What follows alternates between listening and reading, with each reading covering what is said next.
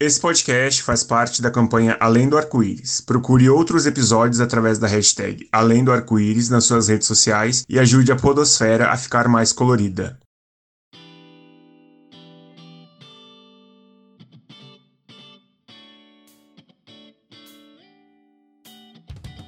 Bem-vindos à mesa, queridos ouvintes, para mais um Não Cobramos Couvert, o podcast do blog Não Cobramos 10%. Hoje vai ser um programa um pouco diferente, com ele vai estar com uma dinâmica um pouco diferente, porque o que aconteceu quando eu fiz o programa com o Júnior Bragança de representatividade na gastronomia, o assunto estava rendendo muito, muito bem. Então eu comecei a gravar isso também como parte de manter todo esse conhecimento e todas as conversas. Só que o papo ficou tão bom, mas tão bom, que eu acabei aproveitando e transformando isso num programa.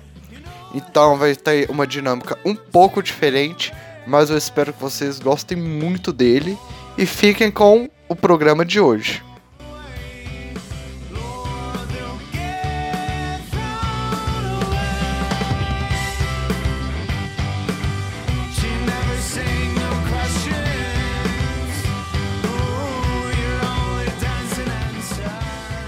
Eu já vinha um tempo é, pensando em fazer um podcast falando sobre confeitaria brasileira. Porque é um assunto que eu acredito que dentro da confeitaria está muito em alta, porque nunca se discutiu tanto o que é uma confeitaria brasileira. E eu pensei, mas foi um plano assim que passou pela minha cabeça e não ficou de, de forma fixa sabe? De fazer um podcast sobre confeitaria, porque eu gosto de escutar podcast, eu tenho esse, esse hábito. Porém, é, eu acho muito deficiente ainda dentro da área de confeitaria, para conversar sobre técnica, porque é como eu estava até falando com um amigo meu que trabalha com gastronomia também de Fortaleza. É, hoje em dia a gente fala muito de confeitaria do que é confeiteiro, mas, por exemplo, eu na minha cabeça eu diferencio muito quem é confeiteiro e quem é boleiro, por exemplo. Porque hoje em dia a gente vê muita gente trabalhando com bolo, com torta, com bolo no pote, com chantininho, com muitas coisas. E quando você chega para falar de técnica de confeitaria com um confeiteiro desse, é, não sabe.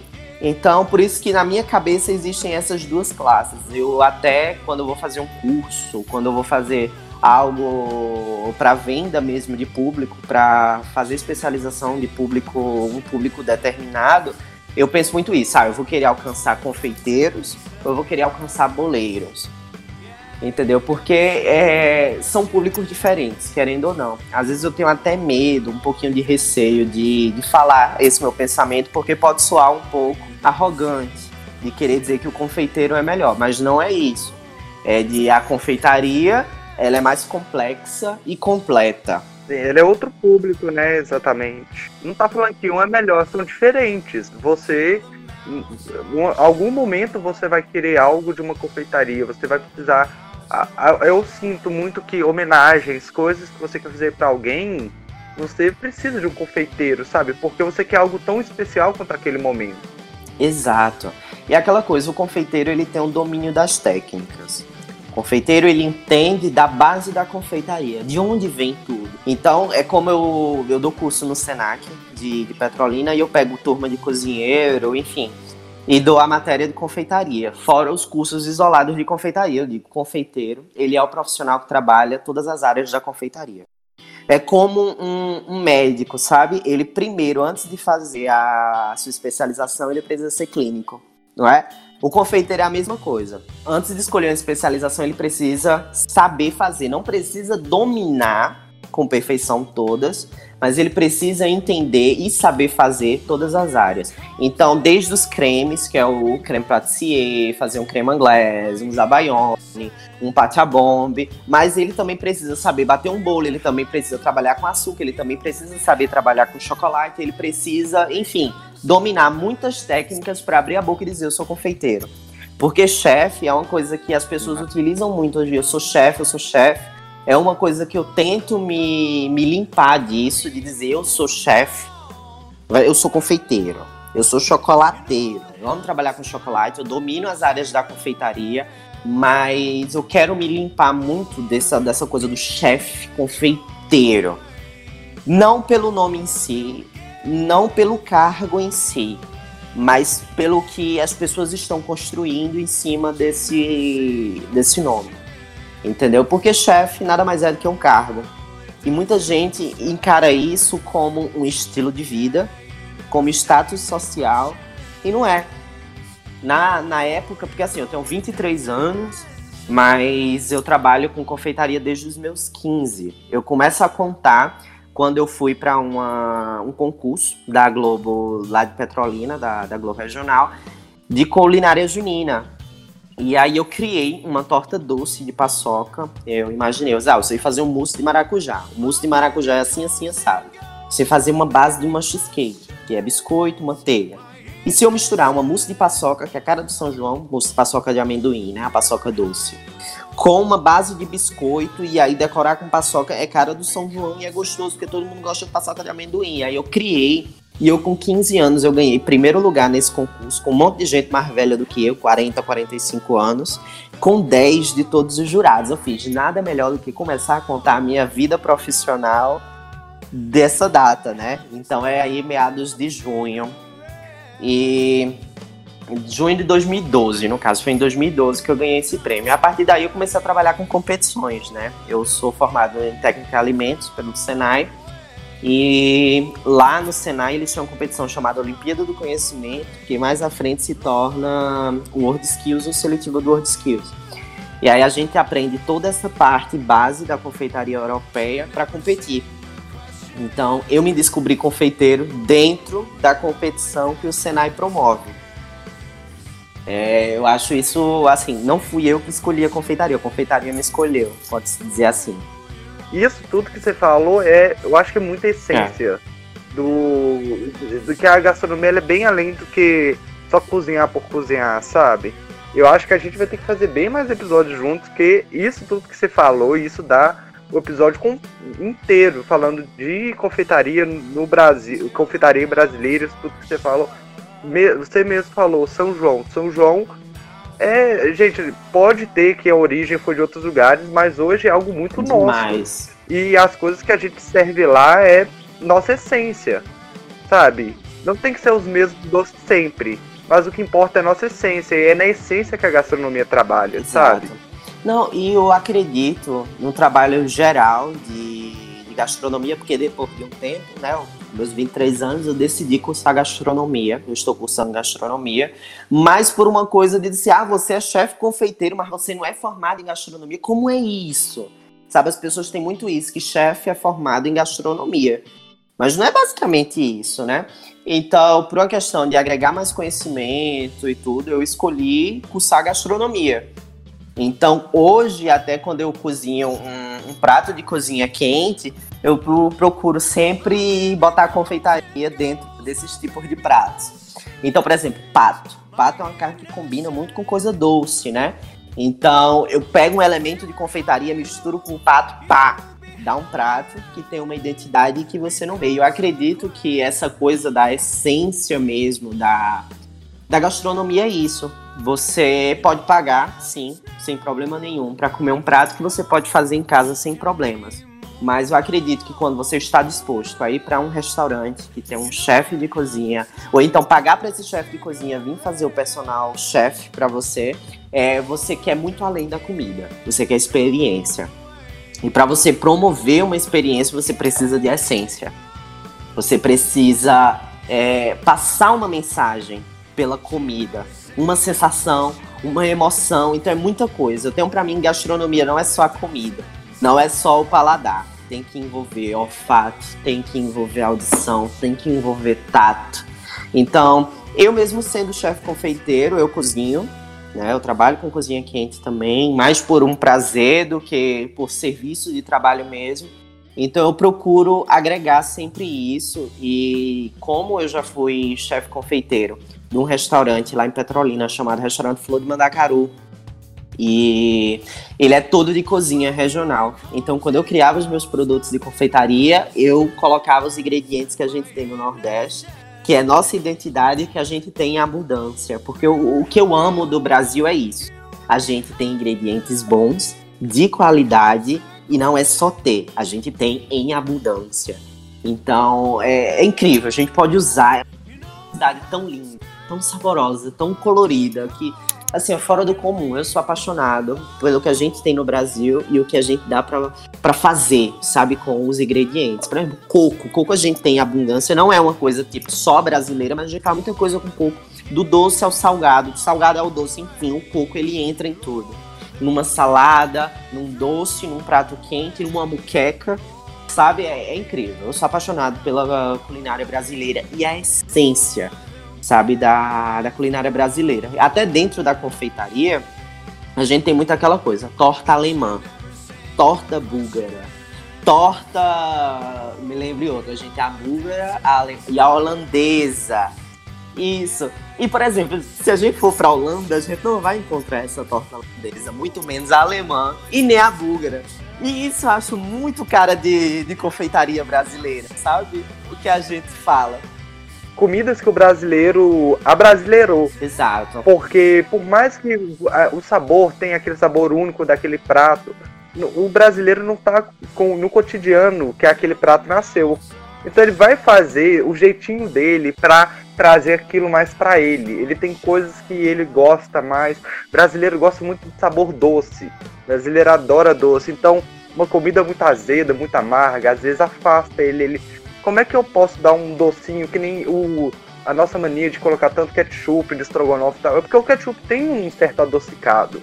E ele deixa, ele não deixa que nem o, o azedo, aquele gosto da mostarda, do creme azedo do estrogonofe original. Exato. O brasileiro não está acostumado com isso pro dia a dia. Então ele põe doce. O brasileiro, eu adoro ver o tanto que o brasileiro molda uma comida para a alegria dele. E sabe o que é lindo do brasileiro em relação à gastronomia? A nossa gastronomia na cabeça do brasileiro é a melhor. Um brasileiro viaja para os Estados Unidos, aí chega aqui dizendo: aquilo lá é comida, não tem gosto de nada. Os doces só tem gosto de manteiga, não sei o quê. Não, não, as pizzas é tal, tal e tal sabor. Eu falo isso porque meu noivo, ele morou um tempo nos Estados Unidos. Ele terminou a faculdade lá. E então ele comenta muito isso. Ah, a pizza só é mozzarella, é. Pro, não é nem provolone, é pepperoni e não sei o quê. Ah, lá não tem. Então o brasileiro ele leva tanto esses ingredientes, o, o que é o paladar brasileiro na alma, que quando a gente viaja, quando a gente vai para outros lugares, a gente sente falta sempre de alguma coisa. Eu viajei em 2017 para fazer especialização em chocolate na França e por mais que eu comesse muito, no almoço, no jantar, eu sentia falta de um arroz e de um feijão. Sabe, eu sentia falta de uma coisa, aquela coisa de dizer assim, comer encher a barriga. Você pode comer encher a barriga lá, mas falta alguma coisa. Falta, é o famoso jeitinho brasileiro, que o pessoal leva tanto para as outras coisas, mas existe o jeitinho brasileiro na, na gastronomia. O sushi que tem no Brasil, ele nem se compara ao sushi que tem na China, no Japão. Porque o nosso com cream cheese, com cebolinha em cima, meio mundo de coisa. Sabe? É aquela coisa, o brasileiro ele pega qualquer gastronomia do mundo, consegue dar um upgrade e abrasileirar isso. O brasileiro, eu acho que ele gosta muito de misturar sabores. Muitos pratos é, Exato, gente, de tempero. Isso é o sabor, é, é, você vai sentir dois sabores. O disse disso, pronto, o brasileiro. Mas tem tanto espaço. Isso pode combinar com isso, isso com isso. Vão, vão encher. Vamos fazer disso um, um quadro. Isso é um quadro, deixa eu encher ele de coisa para uma combinar com a outra. Eu quero é variedade de sabores nisso. Você vê isso muito em pizzas, com vários ingredientes. O sushi, que a variedade que a gente tem, um temaki, que esse temaki que você vai ver tem sete ingredientes no temaki. Isso daí o Japão vê e pensa, não, gente, só precisa de dois ou três, não precisa dessa variedade, mas o brasileiro gosta. Uhum. Ele adora. Eu acho. E eu acho que isso fala muito da própria história do Brasil. É, a gente, o brasileiro, ele vem muito de uma mistura. E são misturas muito pontuais e, e diversificadas. Porque, por exemplo, se a gente vê uma mistura lá da Europa, ah, a França vai ter a influência da Bélgica, que é vizinha, Itália, Portugal. Portugal vai ter uma influência muito da França. A gente vai vendo isso lá fora. Aqui no Brasil a gente tem a mistura de tudo.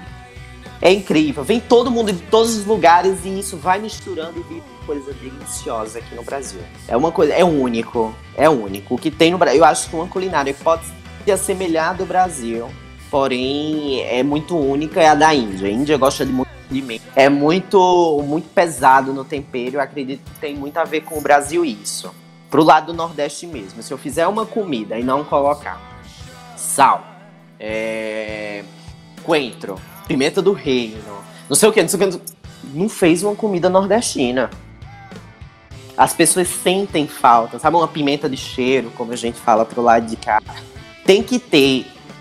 Se não tem, é aquela coisa. Se você for pra, um, pra casa de alguém cozinhar e você não tiver esses as pessoas já olham de lado. Já vai ficar boa essa comida. Sendo que, por exemplo, na França, se você pegar algo e passar na manteiga com um tomilho, tá delícia para eles. E é, é uma identidade linda que a gente tem. É uma identidade linda. E é um momento que eu vejo, que eu analiso, é, que é único, tanto para gastronomia quanto para confeitaria. Nunca se falou tanto em o que é a identidade da gastronomia brasileira. Os chefes estão buscando valorizar isso. Eu vejo muito por questão de ser da confeitaria e de tentar é, trabalhar com a confeitaria brasileira, eu vejo muito essa busca de ah, o que é um ingrediente brasileiro. Pronto, vamos valorizar esse ingrediente do início ao fim desse prato. Por exemplo, uma macaxeira. Eu tenho diversas formas de se trabalhar essa macaxeira. Se eu fizer um prato só de macaxeira, monocromático, e, e apresentar ela em texturas diferentes e surpresas, é, é incrível isso. É, é, um momento único e eu acho que as pessoas que trabalham com cozinha e que estão procurando é, reinventar-se a cada dia mais, eu acho que pode pegar esse bonde que é garantia de sucesso. Não, não, não tem para onde fugir. Eu tenho um projeto chamado Cozinha Bragança, que é basicamente isso. É confeitaria brasileira, é uma confeitaria pro paladar. Ela não é confeitaria para visão, embora tem gente que diz, ah, isso é rústico, isso é lindo. Mas o meu foco é paladar com esse tipo de confeitaria. É doces a granel, é doces, é um chocolate de origem brasileira. Eu não, não, não trabalho, por exemplo, tem muita gente que trabalha com chocolate belga. Eu trabalho isso de forma muito pontual. Se um cliente ou outro dizer, eu quero belga. Se não, eu tenho os meus fornecedores, eu pego o chocolate vindo de Ilhéus, com cacau brasileiro plantado na Mata Atlântica. Uma coisa tem um sabor diferente, é especial. E, e, sem contar que isso, quando a gente começa a valorizar os nossos ingredientes, a gente começa a dar um apoio. Isso, isso é lindo, porque a gente começa a dar apoio para a agricultura familiar, as pessoas que trabalham com aquilo, porque, por exemplo, aqui pro lado do Nordeste, eu não sei por aí, eu nunca fui pro lado de, de Belo Horizonte, é Minas aí, né? É, exatamente, Minas Gerais. E aqui, por exemplo, pro lado de cá, basicamente quase todas as escolas públicas têm uma horta dentro da escola. E, e, perto da minha casa eu tenho duas hortas dentro de escolas públicas. E aí você vai dentro da horta, aí tem um pedacinho de fulana, um pedacinho de cicrana.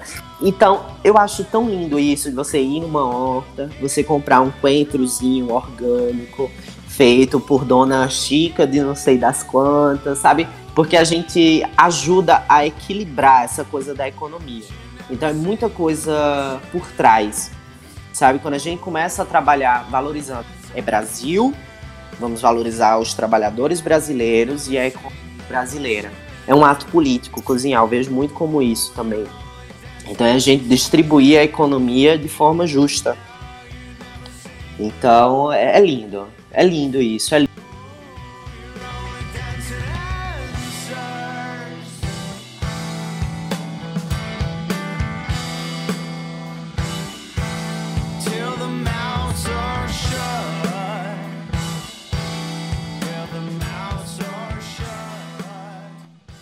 Uma coisa que eu gosto muito, que agora a gente está tendo um movimento muito de gastronomia nas mídias, e a gente acaba vendo que os chefes estão ganhando mais nome.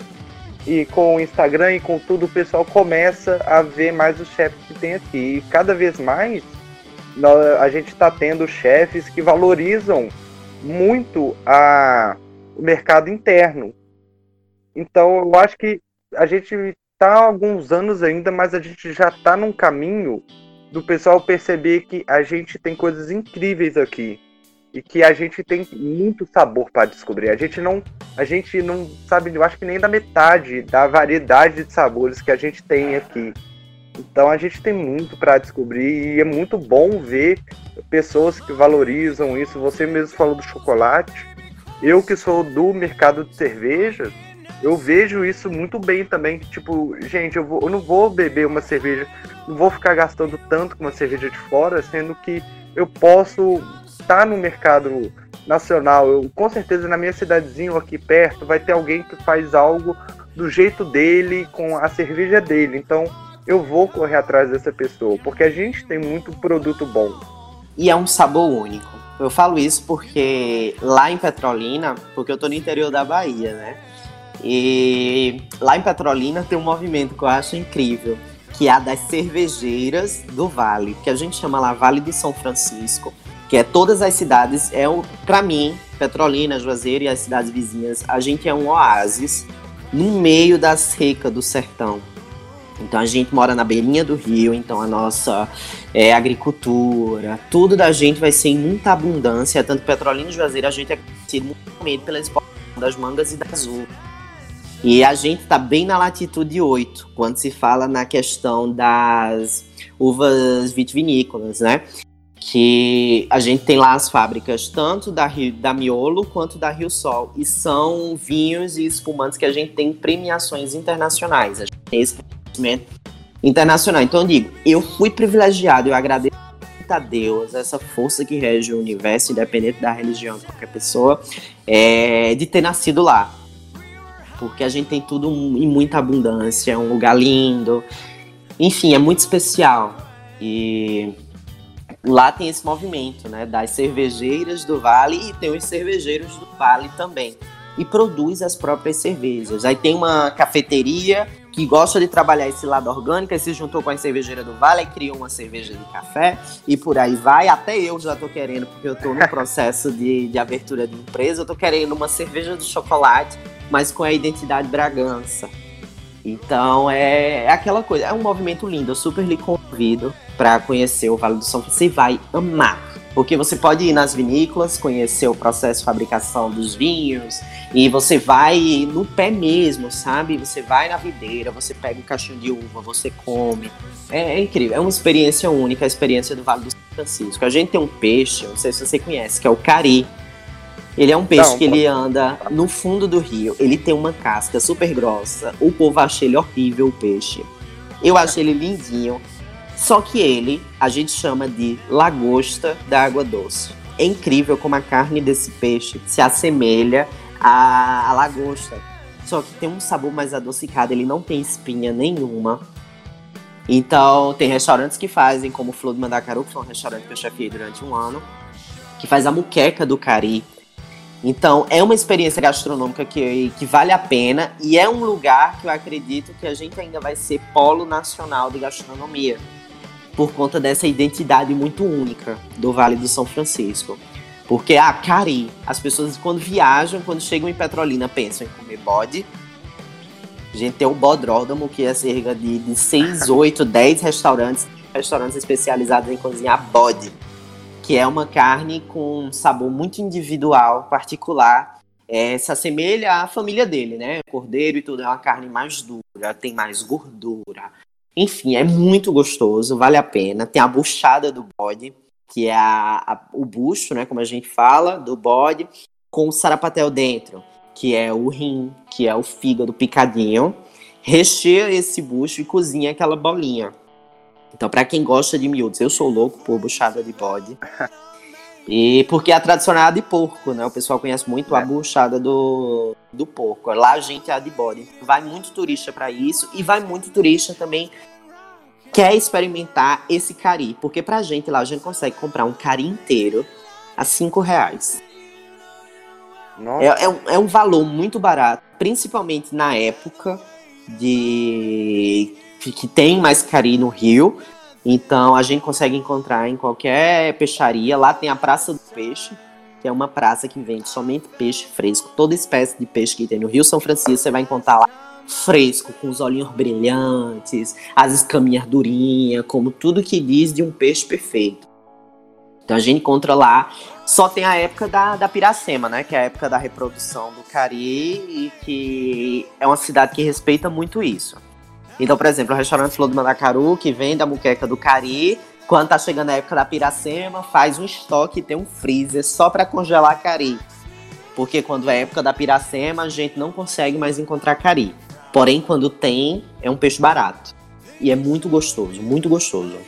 É, o que você acha que é, o, a, a, região toda do Nordeste, como é que você vê a gastronomia dela daqui uns 10 anos? Você acha que ela vai conseguir, ela vai é, ela vai aparecer de uma nova forma para todo o Brasil ou você, e você acha que os chefs daí conseguem é, liderar um movimento para mostrar mais para o Brasil toda essa complexidade, tudo isso que tem ou você acha que ainda vai ser algo muito da região para região?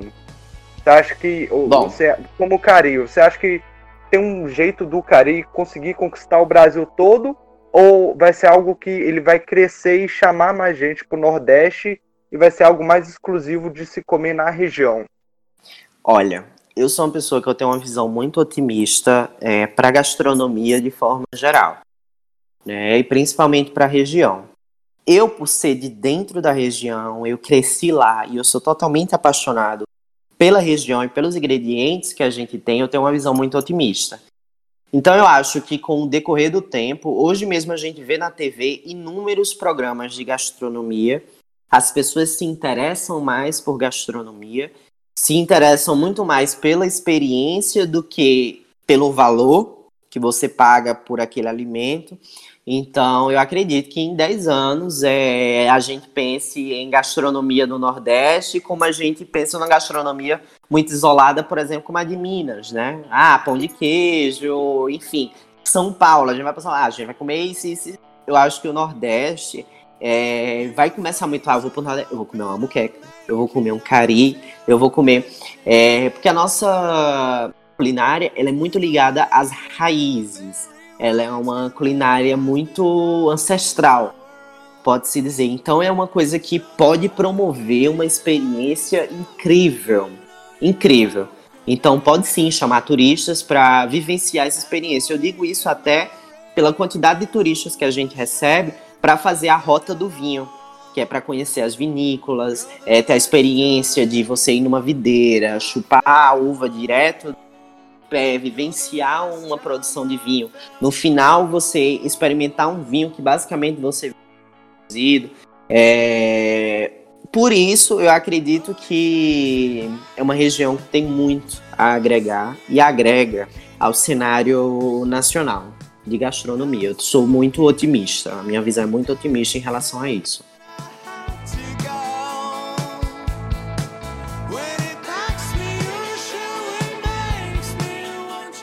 Vou pedir para você falar suas redes sociais. Muito obrigado por estar aqui. Eu tô falando, mas a gente vai gravar de novo, mas só para eu fechar o episódio bonitinho, já agradeço bastante você estar aqui, essa conversa maravilhosa e falar suas redes sociais, onde é que o pessoal te acha. Bom, meu Instagram, tô muito presente no, no Instagram, é Bragança Júnior, tudo juntinho, sem acento, sem cedilha, é Braganca Júnior, não fica, né? E tem o Instagram da minha empresa, que é Cozinha Bragança, que é esse projeto lindíssimo de confeitaria brasileira. Então vocês me encontram nesses dois Instagram. Muito obrigado. Todo mundo acompanha também lá no, no Facebook, no Instagram, o blog, o Não Cobramos 10%, no caso é arroba não, cobramos 10, tudo junto. É, as redes sociais, tanto do site quanto do Júnior, vão estar aqui na postagem. Agradeço a todos e ótima refeição.